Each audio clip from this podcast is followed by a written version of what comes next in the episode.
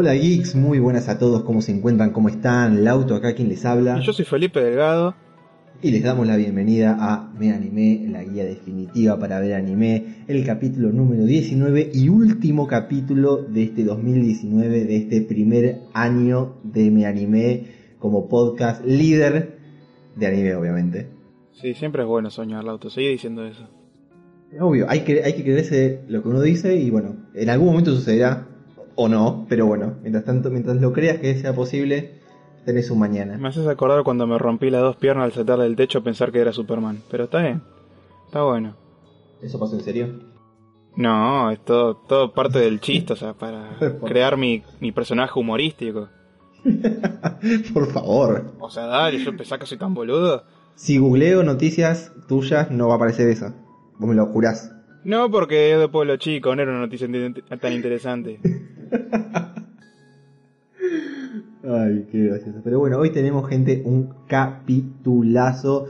Porque se termina el año. ¿Eso qué significa? Que ya el año que viene es una nueva temporada, es una nueva estación del año. Acá es verano, pero ya en Japón es el invierno. Así que vamos a elegir los animes para ver este invierno de 2020. Y después tenemos un anime del día, pero para chuparse los dedos. Igual no podemos empezar este podcast sin agradecer primero a Cristian Agostini por hacer la música super piola que tenemos siempre y a Lucas Casado por editar eh, nuestras casi armoniosas voces, ¿viste? Yo creo que me está empezando a dar la pubertad y le está costando más, digamos, hacer, hacer parecer que mi voz no es una mierda. Claro, es como que va cambiando la voz y ahora es más grave. Y no sé en qué influirá eso, pero en algo debe influir a la hora de editar. Claro, encima cuando discutís es un quilombo porque dices, a mí me gusta este anime. es bueno, es parte del ejercicio de hacer esto, es bueno tratar de mantener el, nivel de la voz, de hacer las cosas más fáciles a Lucas, de no hacer ruidos externos para que él no tenga el, para que él le sea más fácil editar. Es todo un laburo de, aprendizaje constante, capítulo tras capítulo. Claro, cuesta un huevo no golpear la mesita cuando estás enojado. Carajo. Lauta. ¿Qué? Perdón, perdón, Lucas, perdón. Después editame eso, por favor. lo, lo voy a poner más fuerte, seguro. Pero bueno, gente, estamos acá para cerrar este 2019. Y con el 2019 viene un año de, de mucho anime, muy cargado de anime. Yo, con este año y por este podcast sobre todo, fue que empecé a ver más anime, empecé a ver títulos más variados, géneros más variados. Y me gustaría, como es usual en esta época del año, hacer un balance de lo que fue este año a nivel eh, en materia de anime. Yo sinceramente pienso que fue un año bastante bueno. Eh, yo sinceramente pienso que este año fue muy bueno. Me encontré con series muy interesantes, me encontré con series muy chotas, me encontré con series que tal vez no era necesario que vea, pero bueno, creo que, el abanico fue bastante amplio y la balanza me termina dando positivo. No sé vos, Feli, cuál ha sido tu experiencia con este año de anime. Y yo pienso lo mismo que vos. Yo eh, nunca fui muy variado a la hora de ver anime. O sea, no es que no veía mucho, pero acá como que expandí bastante mis horizontes, más de lo que pensaba y no todo lo que me encontré fue grato. Pero dentro de todo fue una experiencia disfrutable, encontré cosas que la verdad que me volaron el bocho y también siento que mis habilidades, entre comillas, para seleccionar animes eh, mejoraron un poco porque hay varias cosas acá que como que en mi necesidad de, digamos, buscar cosas más diferentes o qué sé yo, me terminé tirando por cosas que son una bosta y me perdí otras que son geniales que no, no pudimos eh, hablar, digamos, en su momento acá en el podcast, pero seguramente vamos a hablar en el futuro porque son tremendas series. Viste, yo me quedé con mucha ganas de ver cosas como Kimetsu no Yaiba o Villain Saga o ver con más eh, con más con más ganas de Ororo, digamos. Pero me gustó la verdad todo esto, digamos, enseñanza que me dio el podcast, que yo seguramente vamos a seguir pasando a lo largo de los años, que, digamos, tener como la, la, cabeza más abierta a la hora de, ver anime y ya también saber... Es gracioso, tipo, ver una lista y decir, bueno, mierda, mierda, mierda, mierda, ah, esto está bueno, mierda, mierda, mierda, y así. Tipo, es, es divertido. Sí, es un, es un gran ejercicio, me parece, sobre todo a la hora de, de qué es lo que yo tengo, a, qué tengo que prestar atención yo a la hora de seleccionar un anime, si es por la trama, si es por el estudio de animación, si es por el director, qué es lo que yo tengo que decir, bueno, ah, esto me interesa, esto no me interesa, esto mm, puede ser que puede ser que sí, puede ser que no, y es muy cierto lo que decís, que mm, nos perdimos las dos mejores series del año probablemente, que son Kimetsu no Yaiba y Vinland Saga, que las vamos a ver gente, las vamos a ver, las vamos a discutir porque todo el mundo está como loco con esas dos series. Pero bueno, ya que estamos en balance, ¿qué te parece si decidimos cuál fue la peor serie que vimos este año, por ejemplo? Empecemos por ahí. Y la peor para mí fue Fairy Gone. Ah, eh, es buena la elección de la peor serie, pero en realidad la serie es malísima. Yo no duré un solo capítulo, eh. Mirá que me sentí y dije, bueno, che, vamos a verla, vamos a ver la segunda Feli, y no pasé ese primer capítulo, casi me duermo. Es que es terrible. Y mirá que hay un par que todavía me faltan, pero son más mirables que esa bosta, boludo. Es como que... Viste que hay dibujos animados que son norteamericanos, pero la gente piensa que es anime, como Avatar. Claro. Bueno, yo veo es como diciendo, bueno, esto es anime, pero vamos a hacerlo parecer que es un dibujo animado norteamericano, pero sigue siendo anime, o sea, es como que se, se, se cagaron ellos mismos, es muy raro lo que pasó ahí. Eh, la, la sentí muy poco motivada, o sea, yo no entiendo cómo mierda tiene dos temporadas primero principal. Para mí la hicieron toda junta y la cortaron por la mitad, ¿no? Porque salió encima la siguiente, la siguiente temporada, entonces la siguiente, la siguiente emisión, entonces para mí ya estaba como lista una serie de 24 capítulos y la partieron en medio por algún motivo. Claro, pero es como. Es, era aburridísima con una animación muy mala. Que. con una trama que era, digamos. No tenía nada interesante que te, que te obliga a seguir viendo, ¿no? Porque era. Era. Te, metía todo este problema más eh, político, pero con lazos personales de por medio, con, lazos que ya sinceramente no los ves eh, muy fuertes o muy interesantes, o por lo menos con algo original, digamos, para decir, ah, che, mirá, mirá vos la, amistad que tenía esta gente, mirá la razón, por con razón pelean tanto, qué sé yo, bueno, eh, qué carajo le estará pasando al país, ¿no? Que digamos, eh, están tan en esta guerra tan tremenda, o sea, no hay nada de ahí que te diga, che, tengo muchas ganas de ver Feirigón, es como, sinceramente es el anime más aburrido que me tocó ver. Ese lo, lo dropeé inmediatamente, lo dejé al toque, porque es es, un embole, total un embole. Horrible, horrible. Bueno, genial, no tan genial, pero bueno, ahí está tu, experiencia. Y bueno, por mi lado, creo que ya es bastante obvio si, si son asiduos oyentes del podcast, que la, peor serie que vi este año fue la de la profesora, que ya no me acuerdo de cómo se llama, déjame que haga un poco de memoria. Eh, ¿Cómo se llamaba? ¿Cómo se llamaba?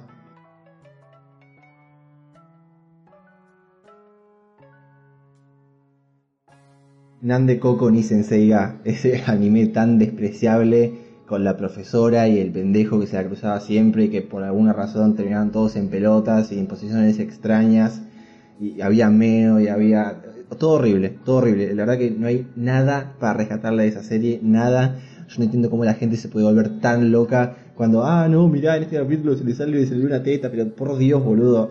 En serio, es la, la serie con menos trama, que menos te importa y que sinceramente si vos te sentabas a ver esta serie a propósito, recordemos que yo no la elegí, sino que me tocó en un sorteo, es para esto, para ver culos y tetas y minas, eh, eh, perdedores saliendo con minas de muy curvilíneas, nada más. Sí, igual no te quiero defender con lo del sorteo, porque para mí, viste, lo hiciste vos, vos pudiste haber dicho, ay no, qué cagada, me tocó esto. No, porque yo soy, es que yo no pienso como Felipe, yo soy un tipo honesto que si me toca esto, lo veo y ya está, me la fumo. Si no hubiese elegido todas series increíbles, y vos te hubiese cagado siempre. Y no fue así. Bueno, es verdad eso. No fue así, soy un tipo. Pero por ahí es porque me querés, me respetás y, y bueno, como yo le tengo que pasar la llama al siguiente otaku, le vamos a hacer bien las cosas piolas. Es el pase de, antorcha. Pero bueno, esa era, me parece un voto cantado para mí. Y pasemos al siguiente punto, a ver. Vamos a pasar ya de, de lo peor, ya está, porque ya hablamos y no vale la pena tanto quedarnos en lo peor, vamos a lo mejor.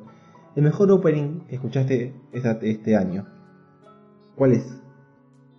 Mm. Estoy entre dos.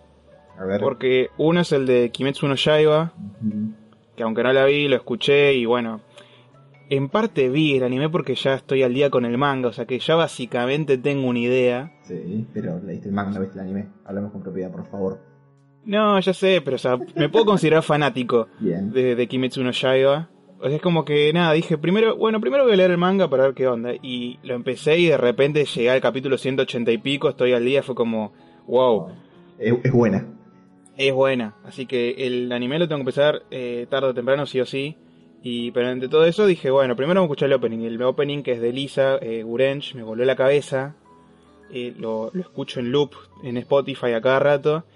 Hasta que llegó su competidora que es el opening de Beastars que se llama eh, Wildside, no me acuerdo muy bien el, nombre de la banda, pero también el opening lo que tiene es que no solo me gusta mucho cómo se escucha, o sea, la música, sino eh, eh, lo visual, lo que lo acompaña, que es toda esta animación en, stop motion, digamos, de, del protagonista Legoshi y, Haru la coneja, y la, canción acompaña muy bien lo que, lo que va de la, de la trama del anime y bueno, más, también como que el opening resume muy bien toda esta cosa que este conflicto interno que sufre Legoshi a lo largo de a lo largo de la historia.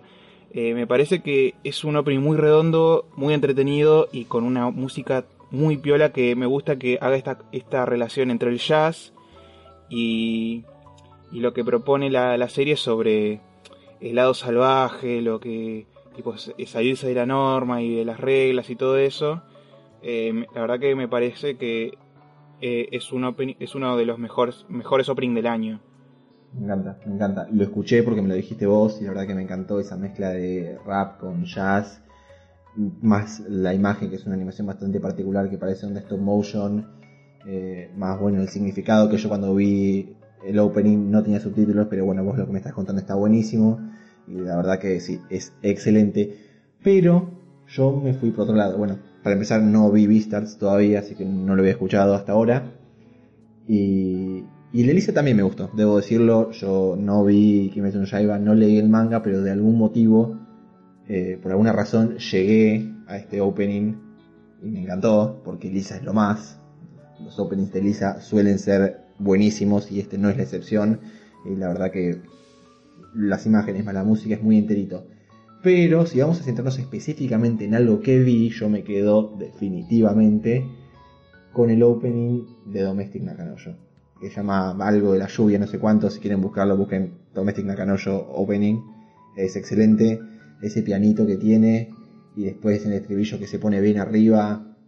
En las imágenes, todo el tema de, la tristeza, del drama que maneja la serie. Está muy bien reflejado en este minuto y medio que dura el opening. Y la verdad que de los que escuché este año, que escuché bastantes buenos, eh, este es el definitivamente con el que me quedo. Me sigue sorprendiendo eso. Yo no pensé que se iba a poner tantas fichas a ese opening. Es, excelente. No, no, no hay con qué darle. Hay openings buenísimos, como no sé, los de Doctor Stone están muy buenos, Carol Antunes está muy bueno el primero. Pero este es definitivamente el que más, más, más me gustó de este año. Y creo que coincide un poco con toda esa cosa de tu estilo, ¿no? Primero que es repolente y también en cuanto a lo visual tiene esa cosa de de los colores, creo. que eso te copa mucho. un juego de colores interesante, que no es tan potente como otros opens que me gustan a mí, pero eh, logra capturar ese, ese encanto que yo tengo con ese estilo de openings y bueno, la música ayuda muchísimo.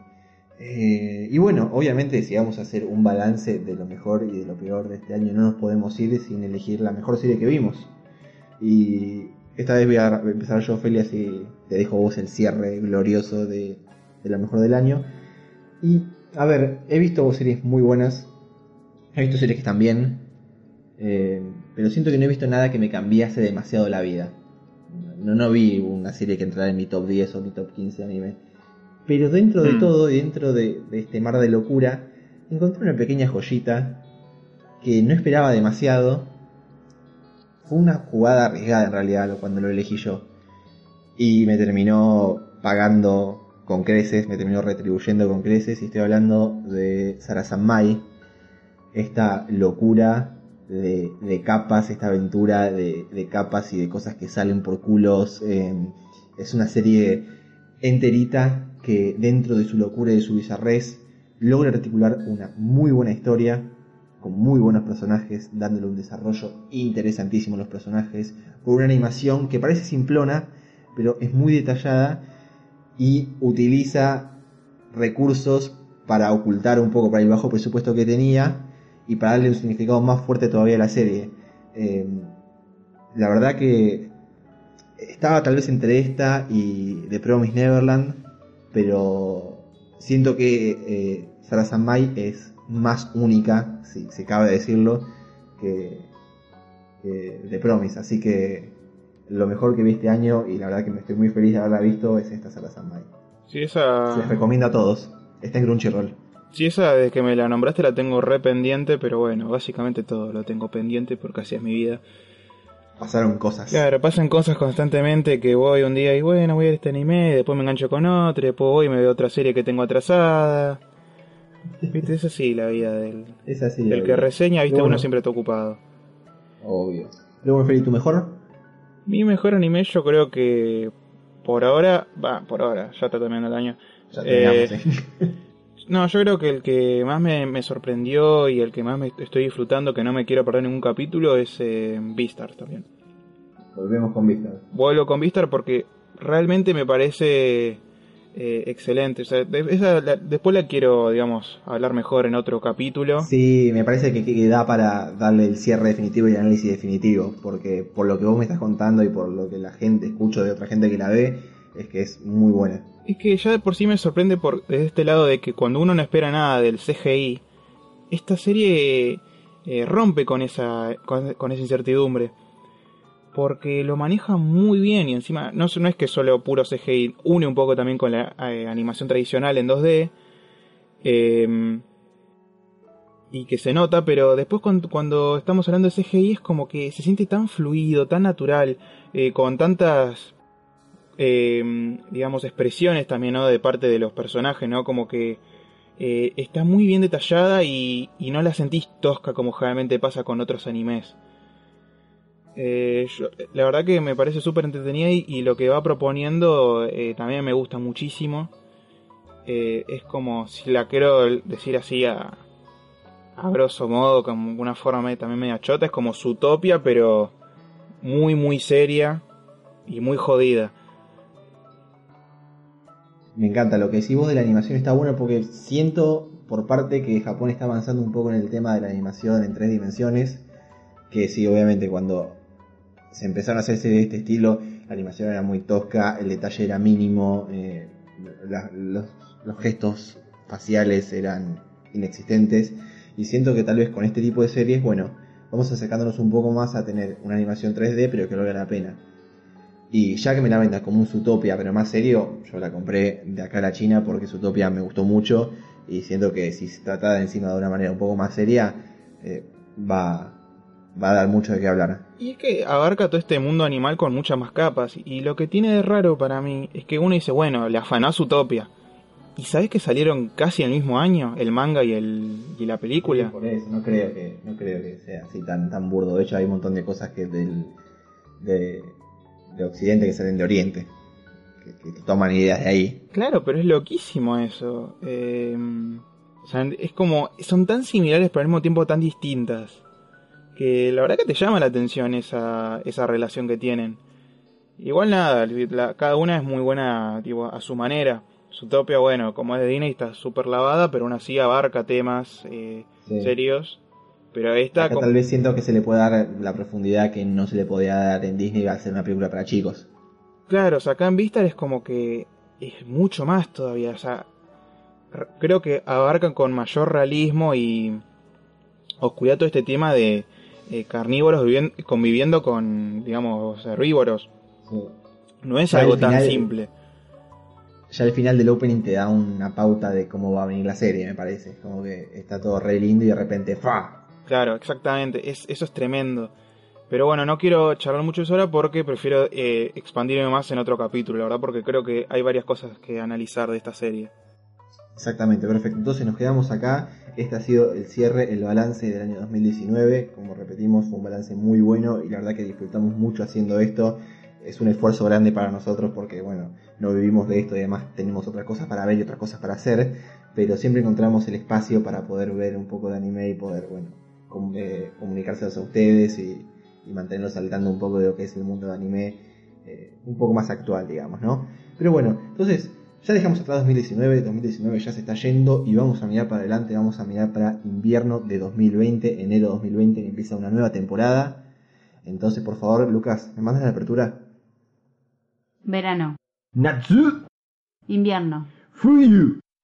Primavera. Haru. Otoño. Ochiru. Temporada de anime. Un nuevo temporada de anime acaba de comenzar y primero les tengo que decir que hemos hecho un pequeño cambio. Nosotros veníamos eligiendo tres series y una la sorteábamos. Cosa que nos dimos cuenta con el paso del tiempo de que es una carga muy pesada. Cuesta mantenerse al tanto. Más si Se seguimos eligiendo densa. para la mierda. Claro, más si seguimos eligiendo para la mierda. Entonces, eh, decidimos ya como regla para la sección de elegir dos series y que una sea sorteada.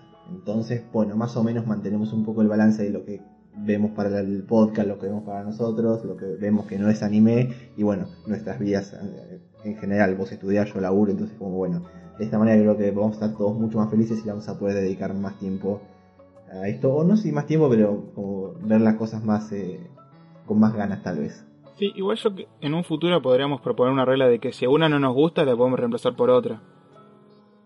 Está bueno, está bueno. Ya para el siguiente, si querés, ya lo vamos charlando y para el siguiente ponemos esa regla. Y porque estaría pelo, dice, bueno, esta no me gustó porque tal, tal, tal, así que agarré y y elegí esta y también es una mierda, pero pa, pa, pa, pa, y cosas así, qué sé yo, tipo, abarcás más terreno y no hace falta tampoco que te banques 24 capítulos de una mierda. Me gusta, me gusta. Así que. Yo nunca más a- quiero ver algo como Seven Seeds tampoco, ¿viste? No, nunca más. Está por salir la segunda temporada.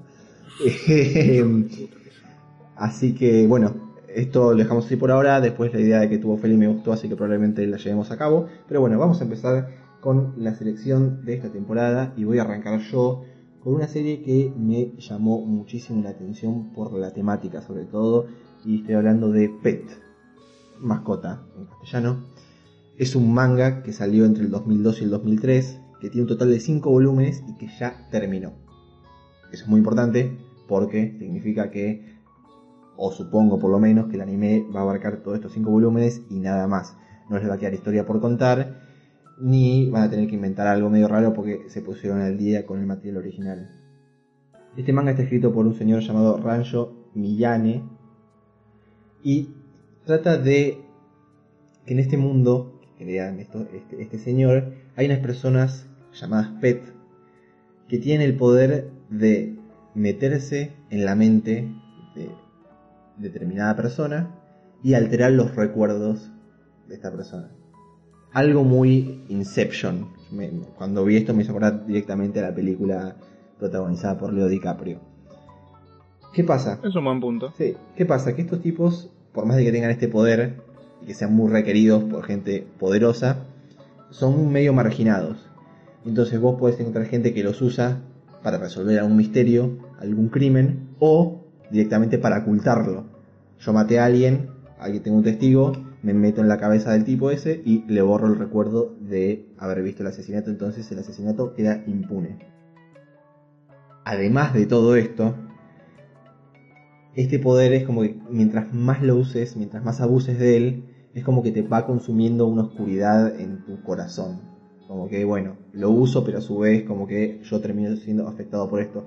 Y es la razón por la que estos pets están como muy conectados entre ellos y como que entre ellos se pueden ayudar para evitar que esto suceda, para caer en esta oscuridad y bueno, anda a saber qué sucede cuando caen en la oscuridad definitiva. Tal vez mueran, tal vez se conviertan en seres totalmente oscuros y peligrosos.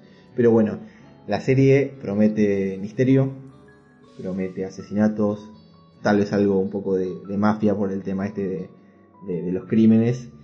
Eh, vi el tráiler y el tráiler es totalmente eh, fumado, es loquísimo. A la hora de... En el tráiler se ve como dos de estos pets se meten en los recuerdos de uno y cuando ese poder se activa eh, se ve que los directores dejaron fluir toda su imaginación y todo su... eh, toda su psicodelia y queda algo muy bueno y muy interesante visualmente, así que espero que haya mucho más de esto a lo largo de la serie. Desconozco cuántos capítulos va a tener, pero yo calculo que por la cantidad de volúmenes no más de 12. Eh, va a estar dirigido por Takihiro Omori, que dirigió cosas como Durarara y Bacano antes. Y va a estar animado por el estudio Geno, que el estudio Geno no es un estudio muy conocido, es bastante nuevo y no tiene cosas que yo haya visto, pero bueno, por lo que pude ver en el tráiler, es bastante decente, está bastante bueno, de decente tirando para en realidad. Y me encantaría tirarles una fecha aproximada de estreno, pero esto no existe. ¿Por qué? Porque esta es una serie licenciada por Amazon Prime. Otra de las cosas que no sé si me llama la atención, pero siento como que es una especie de puntito a favor porque ya vimos, o estamos viendo en realidad con Feli, Mugen no La Espada del Inmortal, que también es una serie licenciada por Amazon Prime y está muy buena. Así que tal vez al ser licenciada por Amazon Prime se tomen ciertas, eh, puedan hacer meterse más en, en la mierda y en todo el tema violencia que no los deja la televisión nipona. Así que Pet es la primera elección y siento que va a estar muy buena. Tengo muchísimas ganas de verla y espero por favor no equivocarme con esta. Sí, esperemos. Está bueno cuando generalmente ciertas plataformas agarran esta, esta clase de series y dejan que se explaye bastante, ¿no? Porque eh, jode bastante cuando, cuando joden con la censura. Sí. Pero... Sí, sí, la verdad que sí. No, sé, no directamente la censura, pero hay veces que ya directamente cambian el estilo que tiene una serie para hacerla más amena. Eso sucedió, por ejemplo, con la segunda temporada de The Reformers. Venía siendo un baño de sangre increíble la primera temporada y la segunda cambian de estudio y con el cambio de estudio vino un bajón en el gore increíble. O sea, parecía una serie para chicos, muy chicos. Entonces, bueno, yo creo que este Amazon da más libertades sabe que está apuntando a un público adulto, un público adulto que puede consumir este tipo de historias, entonces bueno, eh, siento que es un pequeño plus esta licencia. Y sí, se va para el lado de Mugen no Junin y se, tipo, se van a ir al recarajo, o sea. Espero, espero, por, no sé si por ahí en sangre, pero tal vez por ahí también en un poco de trama más adulta y más polémica, sin necesidad de llegar a un baño de sangre como es Mugen no Junin. Oh, sí. Eso no es para alguien que no le gusta ver sangre, la verdad. Exactamente. Pero bueno, esa es la primera y vos también tenés una primera.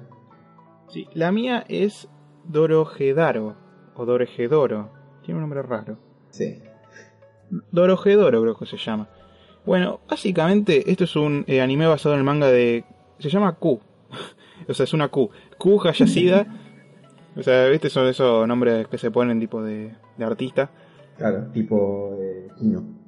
Claro, Kino. Bueno, Kino Hayashida le vamos a decir. Eh, acá nos pone eh, en un mundo, digamos, medio eh, suburbano, futurista, posapocalíptico, lo que vos quieras, todo eso, toda esa unión de cosas eh, oscuras y fieras que no se pueden relacionar directamente con nuestro mundo. Eh, donde le pone de protagonista a un tipo llamado Caimán, es un hombre muy grandote que lo que tiene es que tiene cabeza de lagarto o de reptil también si queremos ser un poco más tipo no tan específicos. Eh, y lo que pasa con Caimán es que él no tiene recuerdos de quién es, ni de su identidad, ni de su pasado, nada, nada desde esa vez que le transformaron en su cabeza la de un reptil. Así que, ¿qué hace? Como es, como el mundo en el que vive, eh, hay magos, lo que el chabón va a hacer es empezar a buscar un montón de magos con su, con su amiga, eh, para, con su amiga Nikaido, para hacer esta es una vaina medio rara, no sé muy bien cómo cómo explicarla, pero yo yo entiendo que el chabón lo que hace es comerse las cabezas de los magos. Lo cual es medio bizarro, porque en la descripción dice el- que Caimán lo que hace es poner poner la, la cabeza del mago dentro de su boca, pero para mí se los morfa. ¿Viste? Lo que lo que sería más lógico, digamos, ¿no? Ya siendo que es un caimán y todo eso eh, yo pensaría que se los tiene que morfar a los magos. Pero la, la historia es todo eso, ¿no? Un mundo lleno de magia, hechicería, todo eso, con un tipo que tiene un objetivo de saber quién es. ¿Por qué me llama tanto la atención esto? Un poco porque la historia es medio bizarra, pero también es porque eh, la animación y su estilo eh, tiene ese tono medio oscuro y brusco que también me recuerda eh, a un video que sacó hace, hace varios años eh, esta banda llamada Queens of the Stone Age promocionando su disco de Like Clockwork que también tiene esta sensación digamos muy oscura futurista barra de motociclista no como que todas esas cosas que me, me gustaron muchísimo de ese video siento que este anime las tiene y también eh, está sido por toda esta por mafias eh, muy raras, personajes que se ven muy perturbadores, eh, que yo siento que si lo hacen bien se puede explotar bastante. Así que te- tendría que leer el manga para saber si me metí una macana o no. Pero la verdad que por lo poco que vi de lo que muestran los trailers eh, se ve muy buena. El estudio que está encargado de este anime es el estudio Mapa, que el que ya hablamos anteriormente cuando hablamos de, Dororo o, o Yuri on Ice, que también, bueno, se, eh, se fijó en otros animes como Inuyashiki, Kakegurui y Sankey no Terror. Así que yo creo que no es un mal estudio, hay que ver bien cómo se las arreglan con, con, este, con esta serie. Sí, la verdad que esta, te voy a ser sincero, esta serie estuve a punto de elegirla por la trama tan loca que tenía, aparte de esto de que el tipo se despierta con la cabeza de cocodrilo, me fascinó. Y el hecho de que parecía, este, lo que venía diciendo antes, este estilo de series de que, bueno, le dan un poco de rienda suelta y le dejan un poco más la correa al director para poder meter toda la sangre y toda la violencia que requiere la historia. Pero bueno, me terminé cantando por otras dos. Eh, de todas maneras, eh, sí, la historia es muy interesante, la ambientación parece muy buena. El CG me puede llegar a preocupar, pero, pero parece que, que dentro de todo puede andar bien. Y, y bueno, el estudio Mapa, eh, lo hablamos antes ahí de, de, salir al aire, entre comillas, que es un estudio que tiene de todo. Tiene series muy bien animadas, como Sankey no Terror, como Sarasamai justamente, como Yuri on Ice, y tiene series medio pedorras como Inuyashiki, Days, y bueno, Kakegurui, que no es del todo buena en la animación. Pero esta era, si tenía que elegir tres, ponele, creo que esta lo hubiese elegido. Y es que, sinceramente, viendo todo lo que tenía para ofrecer esta temporada, era de las que más llamaba la atención. Y encima ya teniendo que tengo de presente Beastars, que supone un paso adelante para el CGI en el anime, si es si se supone que ahora tengo que esperar que todo el CGI, en los animes sea así, y la verdad que me llama mucho la atención. Espero que cumpla las expectativas de lo como ya las traspasó en mi caso Beastars, ¿no? Y bueno, y en conclusión, eh, yo creo que, bueno, Dorojedaro vale la pena, se estrena, se supone, el 13 de enero, por otro lado vi que decía 12 de enero, pero bueno, debe ser que comparando acá y después Japón, ahí está esa diferencia de horas de un día y otro. 12, 13 más o menos va a estar el primer capítulo disponible para ver. Así Claro. que nada, estén atentos por esas dos fechas, si quieren verla. Y bueno, después tenemos esta otra elección que, eh, bueno, parece que los dos coincidimos en esta. Sí. Así que- tenemos gustos parecidos, ¿viste? Elegimos dos y una de las dos la elegimos los dos, así que genial. Y sí, es más fácil. Sí. ¿La querés decir yo o la digo yo? Por favor, por favor, dí- dígale usted. Bueno, la serie que elegimos es Eisuke Niwate Odasuna. Que significaba... ¿Qué significaba el auto? Dije no lo anoté. La puta madre, el auto. Tenías un laburo nomás. Pensé que, pensé que lo ibas a decir vos como dijiste tan confiado, decir, bueno, voy a decir lo que significa. Dije, ah, lo- él lo sabe. Por lo que tengo entendido era como... Sacá la mano de ahí a Izuke en una cosa así, media Saca rara. la mano, Antonio, que mamá, así. Sí, una cosa tipo, mamá, se cortó toda la luz. Una cosa así. Es como una queja. Claro, exacto, viste, tipo, cortate toda la luz, sacá la mano de ahí, carajo. Una cosa así. Izuken, la puta madre. Pobre Isouken.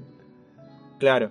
Bueno, ¿por qué nos llama tanto la atención este anime? Ya primero y principal está basado en el manga de eh, Sumito Wara, que nos chupa un huevo. Sí. Pero lo que llama mucho la atención es que va a estar dirigida por Masaki Yuasa.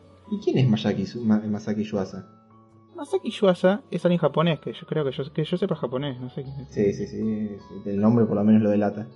Sí, nada, eso es lo que tengo Masaki Yuasa. Ah, era recarga. No, no, Masaki Yuasa lo que hizo es ser uno de los grandes directores contemporáneos ahora de anime. Digamos, hace, hace unos episodios atrás reseñamos, creo que sí, de sus últimas obras, que es eh, Devilman Crybaby. Eh, también conocido también por eh, dirigir un par de capítulos de Shin-Chan, que vos me bardeás Shin-Chan, pero aguante Shin-Chan porque ahora tengo la prueba de que Masaki Yuasa cooperó. Tiene 200 capítulos, hizo 3 Yuasa. No me jodas, boludo. No, no puedes ponerte la, la medallita de Yuasa Shin-Chan porque no. Yo siempre toco la, me- la, medallita, la medallita de Shin-Chan, pero ahora que tiene, la tiene Masaki Yuasa también, ¿sabe qué? Tengo la remera de Shin-Chan. Hizo tres capítulos. ¿Sabes? El otro día estaba viendo una entrevista a Yuasa y dijeron, che, Yuasa, ¿qué es lo peor que hiciste en la vida? Y tres capítulos de Shin-Chan. A eso me eso dijo. Y bueno, qué mejor forma de empezar la carrera que hacer Shin-Chan. Podés buscarla. No, dijo que fue lo peor que hizo en su vida. Pero bueno, también además de esa No te mierda. de creo, eso es mentira. esa- búscalo. De, de- de- desmentímelo si pensás que es mentira. Hijo de Además de Devilman, eh, dirigió Ping Pong de Animation, que no la vi, pero dicen que está buenísima. Y Tatami Galaxy, que es una locura hermosa que tampoco vi todavía. Y también está esta otra, eh, esta película de Ride Your Wave. Sí, que todavía no la vi, pero tengo muchas ganas de verla. Yo también. Por, bueno, porque el tipo este nada más, en realidad. Y pasa que lo que el chabón toca, primero que está hermosamente animada, es un gran director de animación, es súper bizarro, eh, siempre te sorprende. Sinceramente es como que es una fiesta verlo el chabón laburar. Sí, no solo que va a ser el director de la serie, sino que además hizo el guion de la serie. Cosa que está buenísimo, porque en, Devil, en Devilman era lo mismo, era un manga viejísimo y el tipo agarró la historia, escribió un guion él y la adaptó para la actualidad y le quedó bárbara. Yo espero que este caso sea el mismo. Sí, igual hay que ver, ¿no? Qué tanto puede cambiar, porque eh, ya Devilman lo que pasa es que quedaba viejo el guion. Este manga es del 2016. Son tres añitos nomás. Sí, pero hay- yo creo que, que le puede dar el estilo Yuasa, más allá de que en ese caso lo que hizo con Devilman fue traer a la actualidad, yo creo que le puede dar el estilo Yuasa tan delirante que tiene. Sí, eso puede ser. Pero bueno, contame, el auto, ¿vos sabés qué trata? este Conta- anime? contame, por favor, porque no lo noté. Ah, me estás haciendo elaborar el pedo, la verdad que sos un No, chanta. te hacen laburar de más, no al pedo. Al No, pedo no, nunca, yo- de más sí. Pe- Se suponía que éramos. Recién estábamos diciendo, no, menos mal que elegimos los animes juntos, que yo, y al final, ¿qué pasó? No decís nada. Yo dije, yo dije que hizo Devilman y Ping Pong Animation, que es un montón ya. Mirá. Menos mal que me pagás porque si no. eh, ¿Puedes decir de qué mierda se trata, carajo, de quejarte tanto? oh, pero si no, no te pasa aburrido el podcast. La gente después se queja de que no hay interacción entre nosotros. Nadie se queja de eso.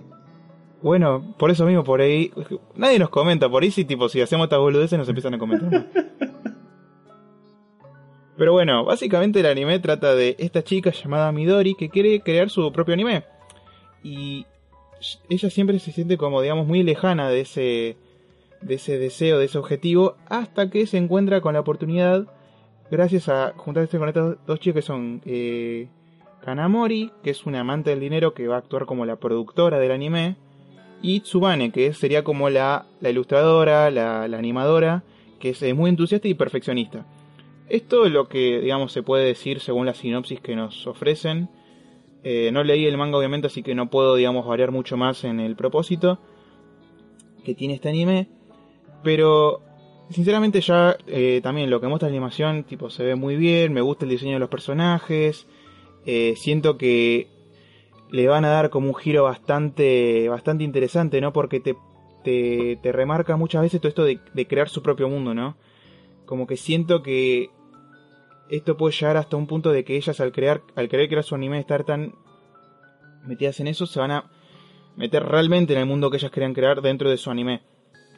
Y también me interesa ver mucho ver cómo, eh, digamos, interpretan el proceso, todo el proceso que conlleva crear un anime realmente, ¿no? De cómo lo van a encarar. ¿Lo van a encarar realmente el tema de la plata, y la animación y el laburo como, lle- como lo hizo Bakuman en su momento? ¿O se van a, digamos, eh, arrancar los sesos y, y va a pasar la cosa más bizarra y hermosa que habremos visto en, el- en la forma artística de crear un anime.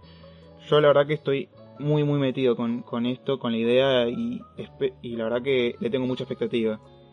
Mira, yo te voy a ser muy sincero.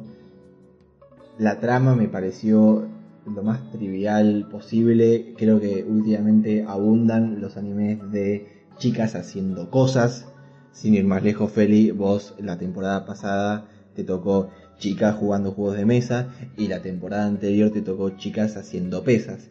Entonces, como que, bueno, es un género que está bastante explotado, que no es nada original. Así que por lo único que lo elegí es porque lo dirige Yuasa. Yo creo que Yuasa puede agarrar cualquier historia, por más normal y trillada que sea, y convertirlo en algo fantástico. Entonces, o sea, tampoco digo que sea terriblemente malo que, que haya sea un grupo de chicas haciendo anime, pero digo que es trillado. Entonces, No, sí entiendo lo- a lo que Claro, querés a la hora- O sea, vos también, vos, vos sufriste tu, tu cosa también con profesoras haciendo cosas con... claro, pero esa está más centrada en los alumnos. Ahí entra la, ca- la, la carátula de alumnos haciendo cosas. Alumnos masculinos haciendo cosas. En este caso son chicas haciendo cosas. Pero bueno, como dije antes, Yuasa siento que puede agarrar cualquier tipo de historia y convertirla en algo increíble. Así que bueno, mis fichitas en este caso van para, para Yuasa. La fecha de estreno se supone que para esta es entre el 5 y el 6 de enero también. Yo eh, tengo lo mismo, exactamente. Bien. Y además hay un, hay un detalle para que digas que yo no, que yo no eh, aporto nada. En el 2019, en octubre, salió un live action de este manga. Sí, Que, que nada, no, no sé si estuvo bien, si estuvo mal, solo sé que salió.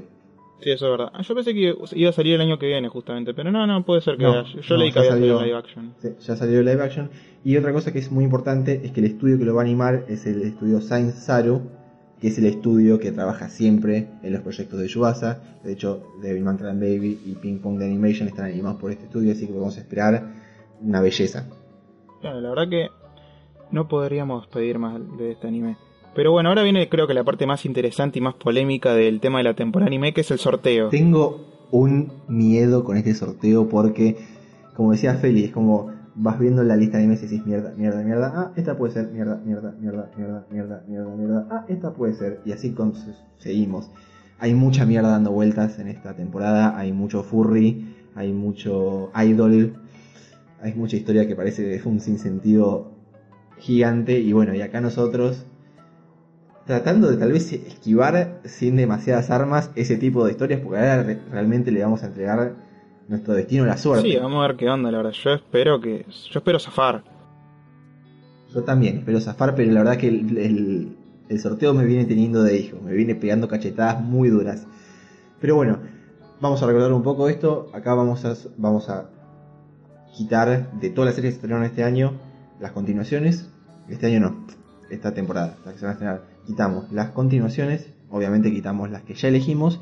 Y después de esa depuración quedaron unas 26 series. Un montón. De esas 26 series vamos a sortear dos, una para mí y otra para Feli, y esa serie se va a agregar a lo que nosotros ya elegimos. Entonces van a quedar en total tres series que tenemos que seguir esta temporada. Si no me equivoco, Feli, el, capítulo, el capítulo pasado, la temporada pasada empezaste vos, así que esta temporada voy a empezar yo, eh, siendo la víctima del sorteo. Así que bueno, ya tengo la página lista, ya tengo los números listos. Entonces, vamos a pasar con el sorteo. Tengo un cagazo bárbaro, boludo. Sí, no, yo no me quiero. Vamos a pasar al sorteo. Entonces tiramos la bola en la ruleta. Sorteamos.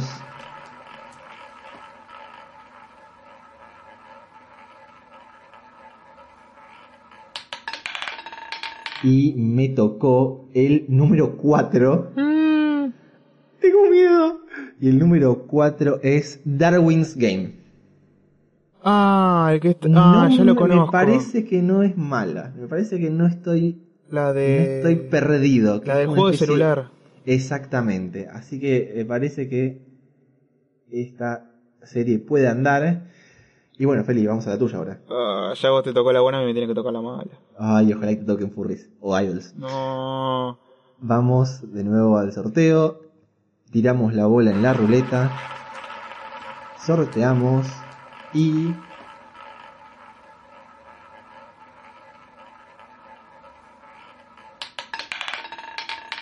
A mi número le sumamos 10 ¿Eh? para quedar con el 14. Ah, ok. 4 más 10, 14. Matemática básica, Felipe. No, claro, porque entendí como que hiciste una. Bueno, salió tu número y le sumó mi número y te dio este. Yo, pará, me está recagando. Tocó el número 14 que es Kyoko Mm. Suiru, Suiri. Uy, qué quilombo de nombre. Kyoko Suiri. Ni puta idea. No, esta yo tampoco. A decir que esto lo hice hoy. Así que más o menos tengo fresco algunos nombres. Pero esta no la tengo fresco. Así que mm, vamos a hacer una pausa, gente. Eh, Lucas, por favor, subime un poquito la música por unos segundos. Nosotros vamos a analizar qué nos tocó. Y después vamos a volver para traerles la, la resolución de este sorteo.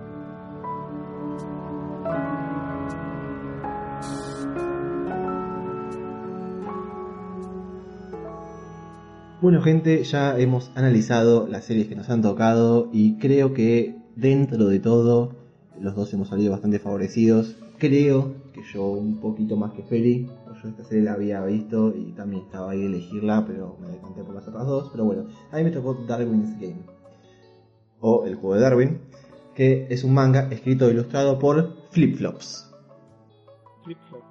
Flip, Flip Flops, que son eh, dos personas que son Yu Miyama y Yuki Takahata. Que bueno, que es una manga que se empezó a publicar en 2012 y eh, está continúa en emisión y tiene hasta ahora 18 volúmenes.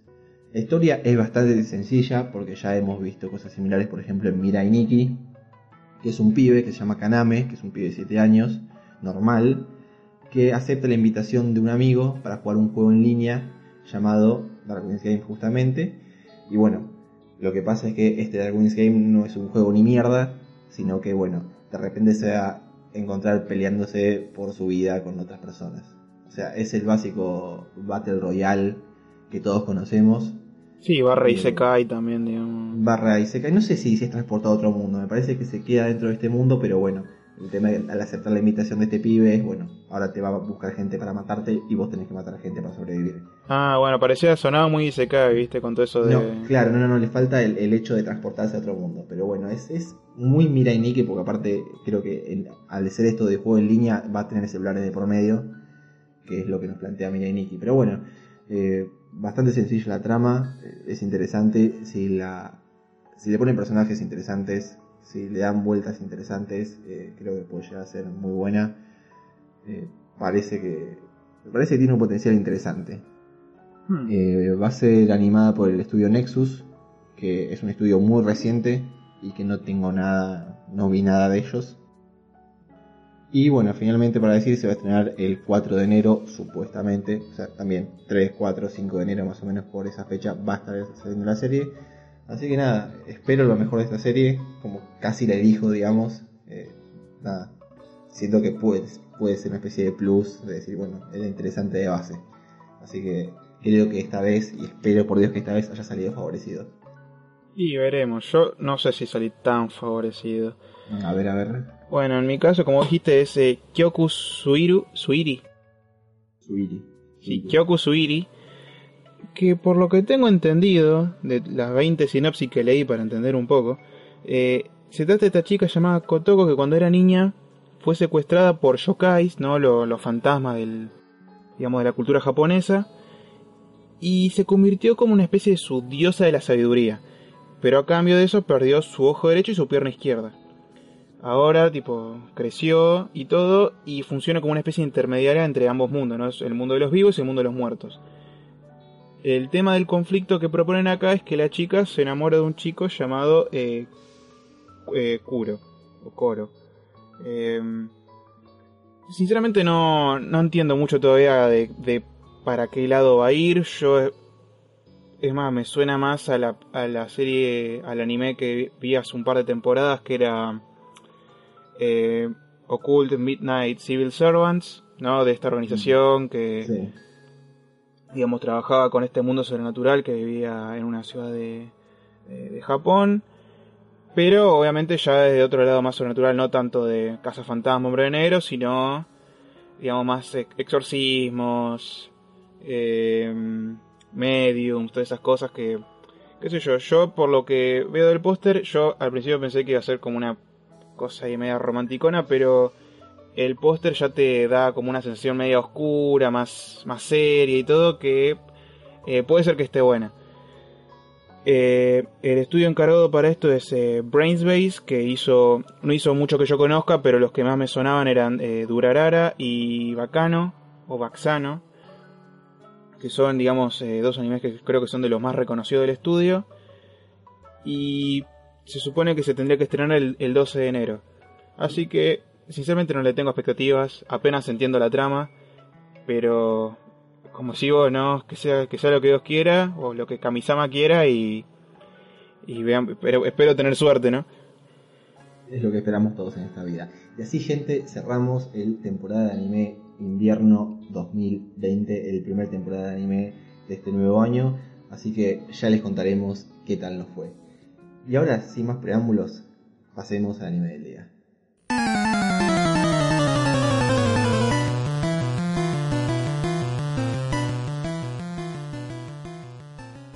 ¿Nani?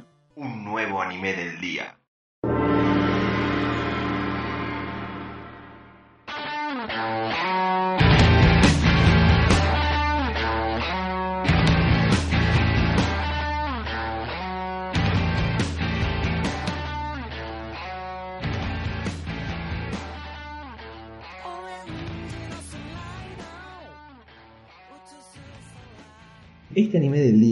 Decirles que es muy, pero que muy especial. Es una serie que yo amé en su momento cuando la vi y ahora cuando la volví a ver para analizarla, me acordé porque me había gustado tanto y me gustó tal vez más inclusive todavía.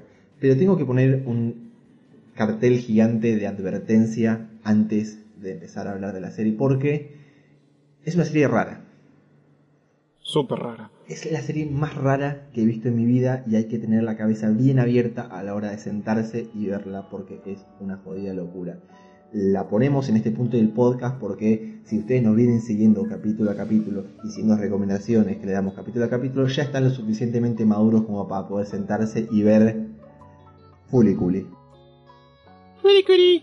Furikuri o Furikuri o FLCL, tiene un montón de nombres, pero bueno, la gente la conoce usualmente por Fuliculi. Que es una especie de serie conocida, pero no tan conocida. Es como de las series poco conocidas, es la más conocida. Sí, yo la vi en un top como de los mejores animes de, de la vida. Es que eh, tranquilamente puede ganarse ese puesto porque es una puesta en escena eh, jamás vista para mí, eh, muy jugada, muy arriesgada, pero que les termina saliendo muy bien por todo el laburo que tiene detrás. Ahora, vamos, vamos por partes porque Fuliculi se lo merece. Esto es una serie de 6 ovas que salieron entre el año 2000 y 2001. Punto número 1. Gainax es la- el estudio encargado de animar la serie. Gainax. Evangelion. Ya tenemos una- un predecesor enorme de lo que puede hacer Gainax. Otro ejemplo es en Topa Gurren Lagann, por ejemplo. Y eso ya y es- Production IG, creo también. Exactamente, ahora, eh, porque fue un trabajo en conjunto con producción, dije exactamente. Eso ya es algo de decir, bueno, tenemos un estudio de la Zamputa por detrás. Eso es importante. Estas obras fueron escritas por un señor llamado Yoshi Enokido, que es un guionista que suele laburar con Gainax y que ha hecho guiones para series como Sailor Moon y Neon Genesis Evangelion. O sea, guionista de la puta madre. Y a su vez, esta serie, eh, esta, serie de obras está dirigida por Kazuya Tsudomaki, que es un director que para el momento del salir Fuliculi no era eh, del todo conocido, pero había trabajado como codirector en Neo Genesis Evangelion. Estamos hablando de Gainax en su estado más puro. Estamos hablando de Gainax no solo en su estado más puro, sino en su mejor momento, que es por esa época donde, bueno, salen todas estas series que nos han cautivado el corazón. La serie es que me da mucha risa porque es una serie de la cual no puedo dar una sinopsis exacta, porque cualquier cosa que les pueda decir sobre de la trama real de la serie se la estaría spoileando y yo no quiero spoilearles Fuliculi. Tienen que sentarse y verla por su cuenta. Lo que me parece más lógico es hablar de los, los primeros eventos del primer capítulo. La- Claro, es que tiene una trama tan confusa ya que una sinopsis es imposible. Es imposible, yo cuando me pienso a pensar cómo le cuento a alguien que es Fuliculi, lo primero que se lo, lo único que me sale es decirle, bueno, así empieza. Después de esto, bueno, es todo el mar de locura. Pero encima cuando se los cuente van a decir, no, en serio, no puede ser esto, no, puede empezar así una serie, no tiene sentido. Pero la serie toma lugar en Mabase, que es una ciudad ficticia de Japón, muy normal, muy estándar, muy tranquila, que tiene como centro una especie de, de edificio en forma de plancha que se llama Medical Mecánica, que es muy importante para lo que va a ser el resto de la serie. Y se centra principalmente en Naota. Que Naota es un pibe normal, de 12 años, bastante maduro para su edad, bastante antipático, bastante como que rechaza rechaza todo todo contacto humano, no sé si rechaza todo contacto humano, pero es como que los, los tiene ahí. Es como medio antipático con la vida en general, no le gusta nada. Y lo que hace en su tiempo libre es pasar tiempo con su con la, la novia de su hermano, que el hermano de Naota se fue a Estados Unidos para jugar béisbol y le fue muy bien. Y esta chica se llama Mamimi, que es una, es una chica más grande que va al secundario y pasa el tiempo ahí medio jugueteando, medio como... eh, hay algo medio, medio romántico o, parecería ser medio romántico dentro de, de estos dos personajes. Hasta ahí todo bien, de hecho la serie arranca con Naota en off diciendo en este pueblo no pasa nada extraño, solo lo usual. Y que tal vez hasta ese punto sea verdad, pero el tema es que aparece un tercer personaje que es el motor principal de la locura en Fuliculi, que es Haruko. Haruko aparece por primera vez en la serie en su Vespa amarilla clásica, con un casco, un bajo en la espalda. En la primera escena se lleva puesto a Naota con la moto. Ella piensa haberlo matado. Le hace respiración boca a boca para revivirlo. Naota revive y una vez que revive, caza el bajo y se lo parte en la cabeza. Sí, es durísimo, es como que Ente- parece una, un- una, una versión rara de los Looney Tunes. Porque mucha violencia sin sentido, ¿viste? Como, ay, te choqué, bueno, ahora te pego una trompada otra vez porque, porque puedo. Y lo que les cuento yo, eh, no lo tomen con esta tranquilidad que lo estoy contando. Pasa los diálogos, eh, la rapidez con la que suceden los diálogos, los movimientos de los personajes, todo es súper espástico, súper lisérgico. El tema es que cuando ella le parte el bajo en la cabeza, a la nota le sale una especie de cuerno, y después de ese cuerno van a salir distintas cosas que van a interactuar con él y con Haruko y con el pueblo, y bueno, y ahí tenés Fuliculi. Eso es Fuliculi. O sea, una loca que le parte la cabeza un bajo a un pibe y el pibe le salen cosas de la cabeza. Básicamente. Básicamente. Todo tiene un porqué. Todo tiene una especie de explicación. La serie después te va a intentar explicar algo. Pero yo creo que Fuliculi es más el viaje que te proponen estos tipos. Más, más que un final. ¿Entendés? Como que lo importante es lo que vamos a ver capítulo a capítulo. Porque acá, por más de que la serie sea asquerosamente delirante, pero no se imaginan hasta qué punto es delirante la serie. Eh, estos diálogos súper rápidos, eh, mezclados con, una banda sonora rockera, que, hace que todo sea todavía mucho más eh, delirante, mucho más rápido y mucho más veloz. Tiene como, como final para mí desarrollar a los personajes. Y es algo difícil de hacer el desarrollo de personajes en sí, y es mucho más difícil todavía desarrollarlos en pocos capítulos. Y Fuliculi lo logra a la perfección. Principalmente se centra en Naota y el pasaje de Naota de ser un pibe de 12 años medio amargado, bueno, a crecer un poco más, entender un poco más de la vida, empezar a relacionarse con el sexo opuesto. Es como una especie de historia de crecimiento clásica, pero dentro de un contexto totalmente sacado. Claro, es un coming of age eh, con esteroides. Con esteroides y, falopa, y LSD. mucha falopa. Mucha, mucha falopa. Eh, Emma, lo- de lo que decía la historia de eso, creo que uno de los creadores dijo, eh, mira, la verdad que no importa la, la trama. No quiero que veas Fuliculi por la trama, vos disfrutala, mirala, porque eso es completamente La, la experimental. experiencia audiovisual que te propone la serie no la vas a ver en ninguna otra serie. Yo no vi una serie que me proponga y se juegue tanto a la hora de contarme una historia, de animarme una historia, de mostrarme imágenes hermosas. Tiene de todo esta serie, tiene de todo. Sí, es tremendo porque... eh, a ver, vos podés igual anali- analizar la trama, ¿no? Como yo decía, es un coming of age, pero eh, ya llega un punto en que como va avanzando todo, lo que vas disfrutando, lo que te divertís viéndola, ya no te importa.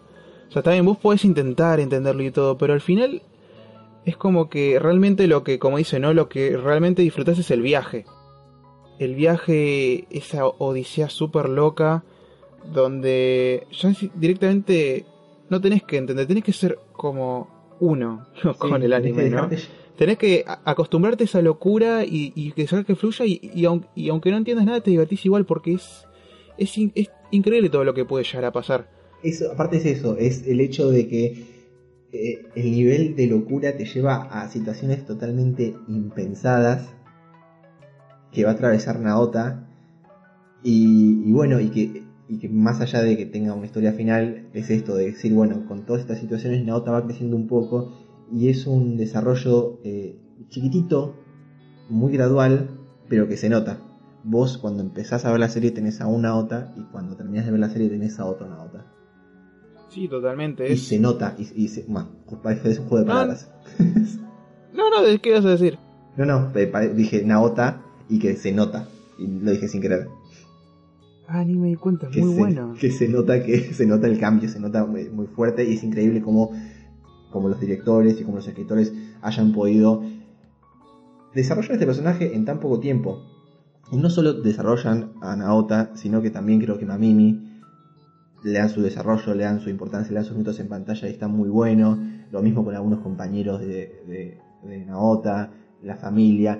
Todo, todos los personajes tienen su pequeña cuota de, de desarrollo, de tiempo en pantalla y cumplen con creces el hecho de, darle al espectador lo que necesita en cada momento de la serie. Eh, eh, todo lo que hacen con Mamimi me parece brillante y es un personaje tan misterioso como casi la mayoría de todos porque te explican poco de su pasado, pero a su vez te van dando puntas para entenderla más. Y sobre todo creo que con Mamimi es el ejemplo más fuerte porque es como que ese personaje más eh, triste, melancólico, resentido a veces por momentos y que también obtiene su cuota de crecimiento. Y yo creo que lo que trata de contar es toda esta cosa, ¿no? De drama de pueblo chico. Sí, Toda esta cosa, bueno, Naota con el hermano que, que se va, que bueno, también Mamimi lo, Ma- Mamini lo sufre. eh, y también ella tiene unos mambos que eh, son, son bastante grosos. ¿No? Eh, la chica se viste ahí también media, media loca, viste, media fanática religiosa. Sí, una piba muy solitaria que nunca la ves con nadie más allá de que de, de Naota, que no sabes si de nada de la familia de ella, no sabes si es pobre, si vive en la calle, si va a la escuela. Es todo una maraña misteriosa, pero que a su vez te dan la información necesaria para que vos te llegues no solo a encariñar con ella, sino que a comprenderla un poco más. Claro, obvio, está todo, esta, está todo este drama dentro de ella que ya, ya llega un punto en que ella eh, reemplaza al hermano de Naota con el mismo Naota, ¿no? Claro. Como que eh, lo llama de una manera que el, el chico ni siquiera se siente identificado, aunque sea un apodo, eh, digamos, relacionado con su nombre, creo yo, por lo que tengo entendido. Eh, pero es como que es eso, ¿no? Es una forma eh, muy, muy rara de mostrar esta cosa de el encierro de esta gente que quiere salir de un pueblo chico, ¿no? Naota que se, creo se, se siente opacado por la sombra del hermano, eh, Mamini que no sabe qué hacer ahora que el chabón se fue y también no tiene un lugar, digamos, donde estar eh, tranquila. Y bueno, y Haruko representa esta, esta persona que viene de afuera de la gran ciudad, digamos, ¿no? O algo por el estilo, ¿no? Con su rock and roll y su vespa y su velocidad y su locura para mostrarles este, este mundo al que podrían acceder, ¿no? Son esos seis capítulos donde eh, en ese pueblo que no pasaba nada pasan un montón de locuras por esta chica que le mostró otra forma de vivir. Que bueno, eh, de eso va, va- después va variando todo, ¿no? Pero eh, yo lo saqué mucho por ese lado. Además, eh, me, me recordó un poco, por ahí no es la mejor comparación, ¿no? Pero eh, lo relacioné con esta eh, 500 días con ella. Sí. Viste, claro, está este chabón que es más goma que la mierda y de repente surge esta chica que le da vuelta al mundo. Pero la, la chica no le corresponde, ¿viste? Pero es como toda esa rebeldía, toda esa cosa tan distinta a su status quo que es, es tremendo, ¿no? Y, y esa persona tiene que ver qué hace con toda esa locura nueva, toda esa, todas esas nuevas experiencias que esa persona eh, le brinda. Claro, es una. Haruko es un, gran personaje. Es la, inyección de locura, adrenalina, LSD y merca que la serie necesita. Todo, todo lo que sucede es en base a ella. Ella provoca casi todos los eventos importantes en esta serie. Y, y además también como, como personaje buenísimo, como alivio cómico es buenísimo. Eh, también vas entendiendo cómo ella manipula todo de a poco, es como que vos vas viendo por qué ella hace lo que hace. Y, y bueno, cuando llegas al final y entendés todo, quedas del orto. Igual eh, siento que tampoco te queda muy bien claro quién es Haruko o directamente qué es Haruko. Claro, y tampoco tenés muy en claro todas las otras eh, cosas, otros personajes que van apareciendo, ¿no? Eh, a mí me quedaron muchas dudas. Muchísimas dudas. Ahora cuando hablemos un poquito con spoilers, pasamos esas dudas porque creo que vale la pena a ver qué entendimos de la historia detrás de Puliculi.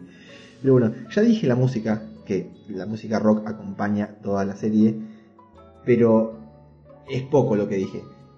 La banda sonora que tiene esta serie, para mí, es la mejor banda sonora que escuché en alguna serie anime jamás. Excelente. El laburo que hace de Pillows, la banda es tremendo. Los encargados de, de hacer toda la música para esta serie es The Pillows, que es una banda que hace una especie de rock medio indie y que encuentran un balance entre música triste, melancólica, entre música rock un poco más pesada, entre rock and roll Y en cada momento de la serie que suena un tema de ellos, es, es por algo y ese tema encaja perfectamente en la situación que la serie te va llevando. Hay temas melancólicos cuando aparece Mamimi. Hay un, creo que es en el primer capítulo, que Mamimi está caminando totalmente triste por un puente y suena una canción que es, ah, por Dios, se ponen los pelos de punta y así con un montón de, temas más que por ahí ya después se vuelven un poco eh, como, ah, e- e- este tema es cuando pasa esto, que ya puedes identificar un tema con una situación específica de la serie, pero la verdad que eh, no puedo nada más que tirarle flores a la banda sonora. Sí, es esa música que bien 2000, o sea, yo la, escucho y pienso, por alguna razón pienso en, no sé, Cowboy Bebop y todas esas cosas, como que es una banda sonora tan única, no tan tan representativa, pero al mismo tiempo eh, tiene esa, como si vos, esa, ese rock melancólico tan tan de la época que... O sea, por, eso, eh, cuando la otra vez te, hablé de, que, la relaciono con Cowboy Bebop, era más, más que nada por la música, ¿no? Eh, es un estilo eh, muy marcado y que, por ejemplo, vos comparás, eh, yo me acuerdo de Call Me Call Me y de Pillows, eh, y es como que hay algo ahí que me dice, che, esto está, esto está pegado, esto está relacionado, como que es, es una banda sonora que realmente me llena, es más, me trae, me trae para atrás, me da nostalgia para los 2000 que era más o menos, que es más o menos mi época. Y, y me gusta mucho que, como- tanto como decís, ¿no? Que cuando estaba ahí es esta cosa melancólica, pero cuando aparece Haruko es rock and roll Sí, puro. puro. Y ahí es cuando demuestra que eh, Haruko es la, es la personificación del rock and roll. Haruko es eh, drogas, eh, locura y sexo. Es todo eso. De eh, hecho, Haruko y- de hecho en una- unos segundos de la serie aparece vestida como Elvis. Ahí tenés Claro, que tan rock and roll, que tan rock and roll es Haruko. Por eso, y después ves el ending, porque no tiene opening, tiene ending. Y el ending que Ride on Shooting Star es un temazo. Temazo. Digamos, eh, toda también, toda la onda, ¿no? De la, del, del, del ending es, es un. Es, creo que es la enteridad del, de la canción, son como dos minutos Sí, de ending. sí, sí, es un ending larguísimo. Siempre pensé que había escenas extra y no, es solo el ending. Y está buenísimo. Es una serie para ver desde que empieza hasta el minuto que termina. Todo es una genialidad hermosa y como te la dan un, un papelito envuelto, un regalo envuelto y se toma, mira esto y disfrútalo. Claro, yo creo que ya sumando toda la calidad de la animación, que es tremenda, la locura que, que propone, lo loco, la música y todo, yo creo que la Fully Cool es un video musical muy muy largo con una trama más eh, reconocible de lo que una a veces entiende cuando ve un video musical, ¿no? Sí. Es eso, eh, Cooley es, es eso, pura música, una trama recopada que también, como decía, ¿no? Te muestra todo esa, ese poder de, de la música, el rock and roll, del rock and roll, lo que representa, de la libertad y todo eso, pero más que nada es eso, lo loco, lo experimental, eh, y es eso, es, es, es, es como Fully Cooley es tremenda. La puedes ver un montón de veces y no te puedes cansar porque ya más allá de que puedes encontrar algo nuevo o no, eh, no te puedes cansar porque también el, el estilo de animación también varía a lo largo de cada capítulo. Hay, hay un par de episodios en los que eh, un par de minutos son como si fueran eh, leyendo un manga. Esas dos escenas son geniales. Y encima cuando después rompe la cuarta pared como, ah, che, no sé si tenemos que hacer otra escena de manga porque ya dicen que no, no, no, no estamos quedando siempre supuesto. Genial, Es, genial. Juega- es buenísima. todo. Es una serie que se toma en serio y a su vez no se toma en serio a sí misma y se permite jugar de esta manera. Es una serie que hasta ese momento nunca había roto la cuarta pared, pero en ese momento particular lo hacen y queda muy bien. Sí, Eligen los momentos es- precisos para hacer todo.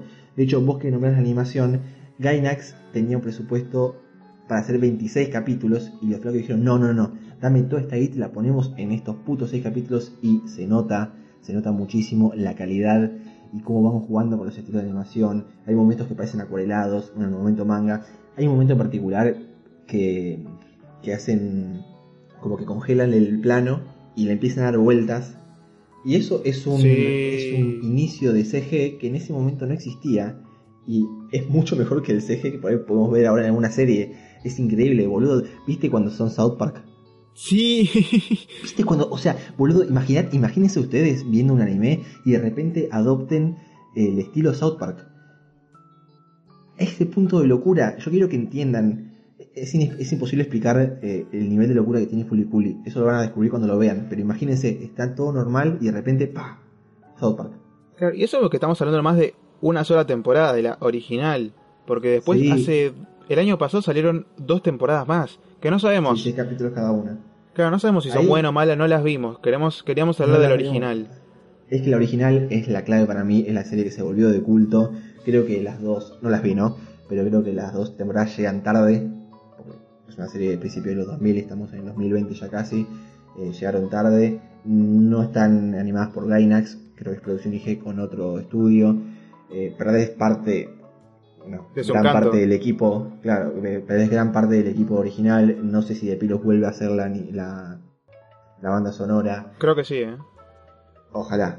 Igual la quiero ver porque están en Crunchyroll aparte, están accesibles. Lástima que no está la, la original. Sí, eso fue una lástima. Pero yo creo que eh, con lo que hay que quedarse y lo que hay que ver sí o sí, cualquier fanático del anime debería ver esta serie.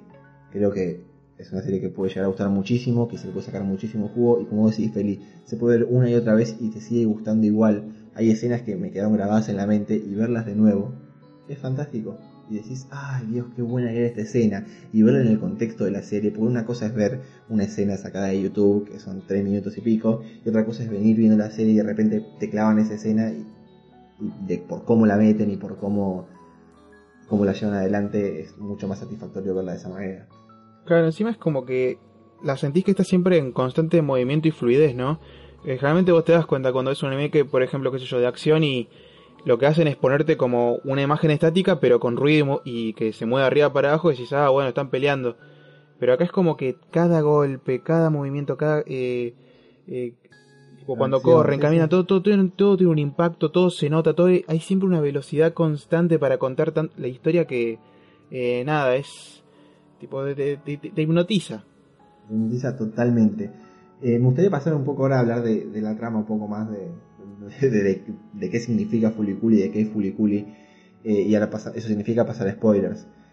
Lo que quiero decir antes de eso es que yo me imagino que hay mucha gente que no conoce esta serie, que no la vio. Les pido encarecidamente que pongan pausa a esto y vayan a ver Fuliculi. Porque merece muchísimo la pena y merece la experiencia completa de, de ustedes mismos tratar de descubrir qué carajo está pasando. Así que si no la vieron, eh, por favor, pongan pausa, vayan a verla y después si quieren vuelvan y terminen de escuchar este capítulo que no queda demasiado de todos modos. Eh, es una puta locura. Es Claro, una puta esa es la conclusión. ¿Qué carajo queremos descifrar? Eh, yo, tengo más preguntas que cosas para decir, sinceramente. A ver, ve- vamos a tratar de, de- de- yo por lo menos lo que entendí de la trama de Fuliculi, de por qué la flaca viene y le parte el bajo en la cabeza y por qué empiezan a salir cos- eh, cosas de la cabeza de Naota. Bueno, resulta que Haruko la presenta como un extraterrestre, que tiene mucho sentido. Sí. Todas las cosas que hace en la serie, por todo, eh, tiene mucho sentido que sea, que sea como tal. Y que ella está tras otro personaje que se ve recién al final de la serie, que es el rey pirata Atomsk, si no me equivoco se llama Sí. que lo capturó esta American Mecánica que yo le dije al principio, este lugar con forma de plancha. Y bueno, la idea de Haruko es sacarlo de ahí. Que, que en realidad el antagonista real vendría a ser ellos. Porque tiene un plan malvado para planchar al mundo y que sean todos iguales. Algo así me habías dicho vos que te había parecido y tiene mucho sentido. Claro, es que encima es algo que te dice en el último momento. Vos siempre ves que la plancha está ahí, que Claro. eh, la gente no estaba contenta con eso, y después dicen, no, pero este, esta gran organización que quiere planchar al mundo y, y vamos a hacer que todos piensen igual y qué sé yo, y básicamente es eso, ¿no? Tipo, sigue siendo eh, la trama de Pueblo Chico, todos con sus tradiciones piensan igual y qué sé yo, y bueno, aparece la super rockera a punto de romper todo.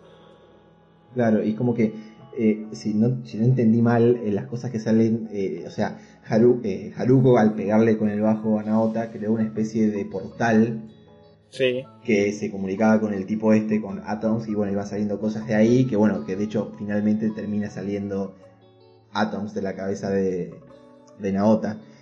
La escena final, todo lo que constituye el último capítulo, La pelea final es, es una de las cosas más hermosas y épicas que vi en mi vida. maravillosa, boludo. Cuando, cuando Naota logra eh, controlar los poderes de este rey pirata y empieza a pelear con Haruko, es, es una de las escenas más, más jodidamente épicas que vi en mi vida.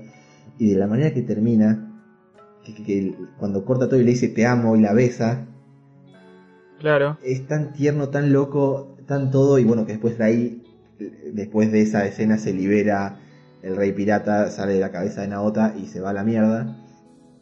Y, y bueno, ahí me entra una duda, porque yo leí por muchos lados, inclusive la serie te lo plantea como que Haruko está enamorada de este rey pirata y por eso lo quería rescatar. Sí. Pero es tan así porque cuando Naota obtiene los poderes, ella lo que dice es, eh, Naota, ¿qué estás haciendo? Esos poderes son míos. Como que en realidad lo buscaba por el poder. Ella Es que yo creo que por eso está enamorada de él, porque está enamorada de su poder. Pero ella lo, quiere él para representa. él. Claro, pero ella lo quiere para él el poder para mí. Entonces por eso cuando, cuando ve que Naota es capaz de controlar ese poder, se vuelve loca y empiezan a, a- a los bajazos. Ah, Eso es tremendo, ¿no? Porque dice, oh, sacó su gran Gibson, no sé qué mierda. Y, tipo, Sí. y después ve a Naota y tiene como esas, eh, esas guitarras con doble. Ese doble eh, diapasón. Claro, es, es, es tremendo. Y, y encima eso que nombraste ahí, ¿no? De cuando dice te amo, ¿no? Como que da un cierre a toda esta cosa del el camino a la madurez de Naota, ¿no? Porque en, es- en esos últimos capítulos como que Haruko le está siempre recordando que es un nene. Que aunque sea muy maduro para... Aunque parezca muy maduro para su edad, es un... Es eso, es un nene muy cerrado, ¿no? Que tipo af- afronta las cosas de una manera más infantil. Y cuando él va y, antes de romperle el bajo por la jeta y, le dice te amo, está como ser maduro es afrontar eh, tus sentimientos, es tener la valentía de ir y decírselos aunque eh, sientas que no es, digamos, lo mejor para hacer o que la persona te pueda ver de como, al- como menos por, por tener esa sensibilidad. Eh, aún así, tipo, ella se va diciéndole que es, el pibe es, eh, es un nene, y es que sí, es un nene, pero es un nene que de a poco va madurando. Eso, eso es lo que te iba a decir, como que todo el tiempo la serie y Naota mismo busca esto de que la gente lo tome como alguien maduro.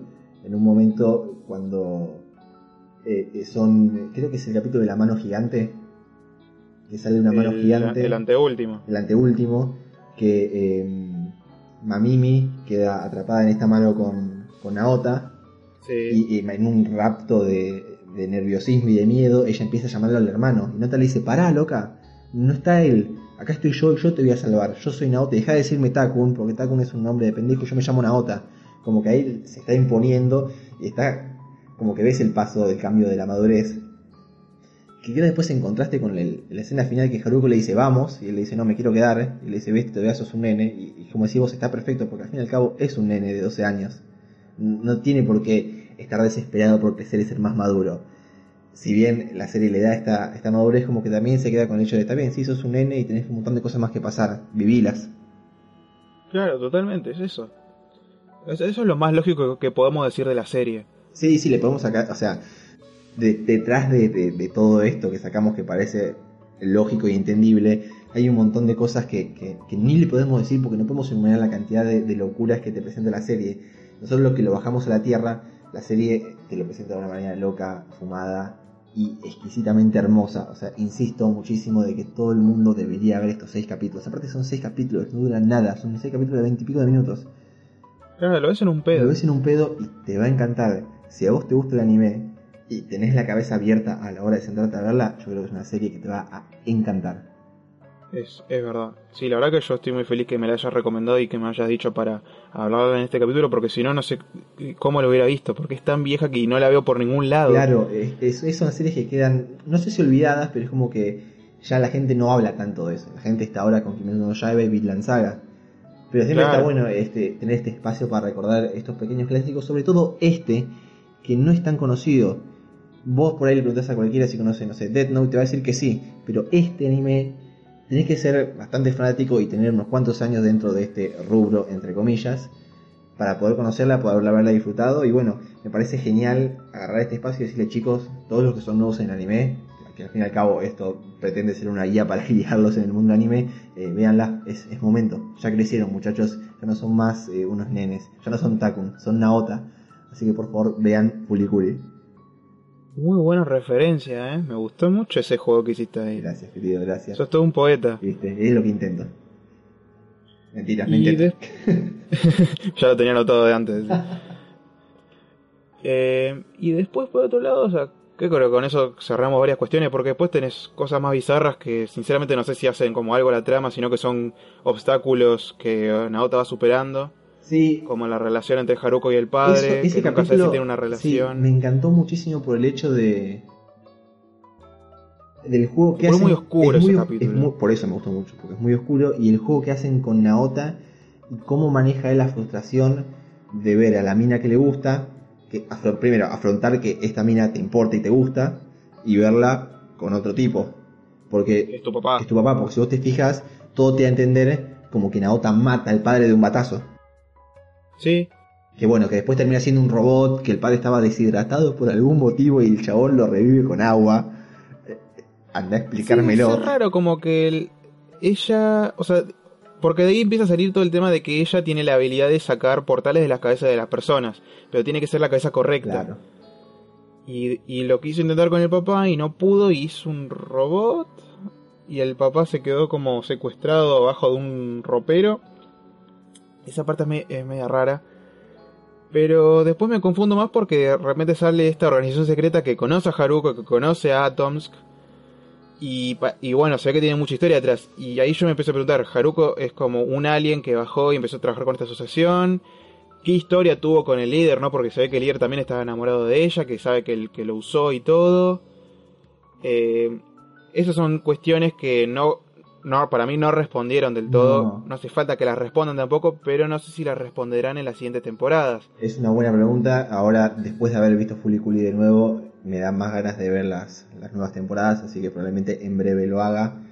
Eh, pero sí, son cosas que te plantean y que, como dijo el director, no importa la respuesta, está planteada ahí y listo. De hecho, el, el capo de esta asociación, anda a saber que parece más militar que otra cosa. Sí, se nota que tuvo un pasado con Haruko porque él tiene la misma habilidad de Naota, pero en mucha menor medida. Y me encanta mucho el juego sexual que hacen con las cosas que salen de la cabeza de Naota, el tema fálico de los chichones que tiene y cuando este flaco eh, se rinde ante Haruko, digamos, y, y se le caen las cejas porque por algún motivo las cejas impiden el crecimiento de estos chichones, de estos bultos que le salen de la cabeza, es como muy chiquito. Y Haruko misma le dice, ah, el de Naota es mucho más grande. ¿Entendés? Como que también por muchos momentos siento que la serie maneja un, un doble un doble juego eh, que está, está buenísimo. Que sí, constante, si siempre se la están tirando al pibe. Tipo Mamini también que va, que le deja chupones, que le besa la oreja, que qué sé yo, se le tira encima. Y también Haruko que está siempre en pelota. Sí, sí, sí. Todo eso también me imagino que es para marcar el crecimiento de Naota y el interés por el sexo opuesto y el interés sexual en el sexo opuesto. Ya no es un nene, Claro, sino que se siente atraído y el cuerpo le responde a Haruko, por ejemplo. Hay, una- hay un momento donde na- eh, Haruko se le tira encima y Naota tiene una erección que lo, lo hace muy eh, artístico el, el hecho ese, pero no deja de ser una erección. Entonces te das cuenta de ahí Claro, que- pero encima como que no solo tiene la erección abajo, sino también en Claro, el todo, chichón. todo junto. Sí, sí, no, no, es, es buenísima, gente, es buenísima. Eh, y ahí se puede sacar muchísimo jugo. Pero yo creo que esta es una de esas series que vos puedes agarrar capítulo a capítulo y analizarlo a fondo. Claro, es una unión de muchos eh, muchos dramas adolescentes, ¿no? También, porque bueno, está bueno, drama de pueblo chico. Triángulo amoroso, ¿no? Del chico que le gustan las dos chicas. Sí, sí, sí. No sé, hay un momento que no sabe si tiene que estar con Mamini o con Haruko. Y después está también como, como apareció de esta organización secreta contra los aliens, qué sé yo. eh, la sentí muy como de, como ET, ¿viste? sí. Llega esta criatura que les cambia la vida, pero bueno, viene la organización secreta diciendo, che, malo, esa claro, cosa no es sí. tan buena, ¿viste? Como que se nota que está basado en muchas cosas, eh, Cooley. Sí, sí, sí, sí, agarraron aparte tiene un montón de referencias a la cultura japonesa, eh, a muchas series, a muchos artistas japoneses. De hecho, yo la, en donde la vi ahora, eh, como que cuando mostraban algún nombre de algún artista japonés, arriba te, te ponían un, eh, una nota que decía, bueno, quién era. Pasa que al ser una serie que maneja eh, tal velocidad que no llegas a leer todo, entonces como que te, tendrías que pausarlo para poder leerlo bien, entonces como algunas cosas pasan, pero pero tiene de todo, tiene de todo y, vuelvo a decir que si agarramos capítulo a capítulo y las usamos minuto a minuto, eh, te encontrás con cosas que para mí todavía no, ni vimos. Claro, no terminas terminás más, más, y hay que no terminás más porque todo. tiene tanto laburo, tanto laburo de hormiga minucioso que, bueno, ahí te, te das cuenta de, bueno, después al final cómo terminó esto. Terminó siendo esta serie de la reputísima madre. Totalmente. Pero bueno, creo que ya eh, hemos dicho todo de Furikuri, no sé si tenés algo más para agregar. No, yo creo que estamos de acuerdo en todo y tipo abarcamos la gran mayoría, tipo para que in- inspirar a nuestros queridos oyentes a, a ver el anime. Así que eh, esta creo que de las series que recomendamos este año, creo que la que tiene que haber sido así es Puliculi. Sí, sí, puede ser. No, no me acuerdo qué tantas cosas recomendamos, pero sí, la verdad que es necesaria. Me siento como que es muy necesaria, siento que cuando la vi la disfruté muchísimo a un nivel que me había olvidado que la había disfrutado en su momento. Y creo que si hoy la, la volviese a ver ahora mismo, la disfrutaría de la misma manera. Sí, sí, yo seguramente en algún momento la vuelvo a ver, Para- junto con el resto de las temporadas. Pero bueno, gente, damos por finalizado el capítulo, damos por finalizado el año. Les agradecemos muchísimo a todos ustedes por escucharnos, a todos los que nos mandaron mensajes, a todos los oyentes silenciosos que están ahí, nos escuchan capítulo a capítulo. Esto lo hacemos por y para ustedes. Disfrutamos mucho hacerlo, es una realidad, pero el saber que del otro lado hay gente que nos escucha y que reacciona a esto es hermosísimo y esperamos para el año que viene eh, poder seguir trabajando con esto. Tenemos con Feli pensadas secciones nuevas, eh, otros métodos de crecimiento, todo siempre para mejor. Así que gracias por bancarnos todo este año, gracias por hacer de anime lo que es ahora, gracias por recomendarnos. Y nada, creo que solo me queda decirles eh, muy feliz año nuevo. No sé, feliz, ¿tenés algunas palabras para cerrar?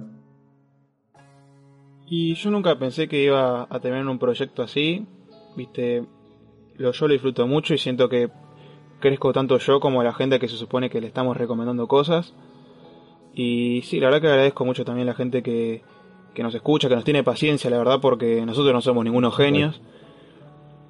Pero nada, le ponemos onda y, y la verdad que también si pudiéramos crear toda esta, toda, esta gente que empieza a ver el anime de otra manera, más espacios de debate y todo eso, yo creo que tendríamos una misión cumplida que me pondría bastante, bastante satisfecho. Así que también muchísimas gracias y feliz año nuevo. Exactamente. Y para cerrar, como siempre, estamos en Spotify, estamos en YouTube, estamos en www.señorgeekarg, estamos en Instagram, arroba señorgeekarg, que ahí es donde recibimos eh, sus comentarios, nos pueden mandar un mensaje directo que los vamos, los vamos a leer y los vamos a contestar. Si tienen alguna eh, idea, eh, por favor envíenla. Si tienen alguna recomendación, mándenla si algo que no les gusta, si algo que les gusta más que lo otro, quieren más de esto, más del otro.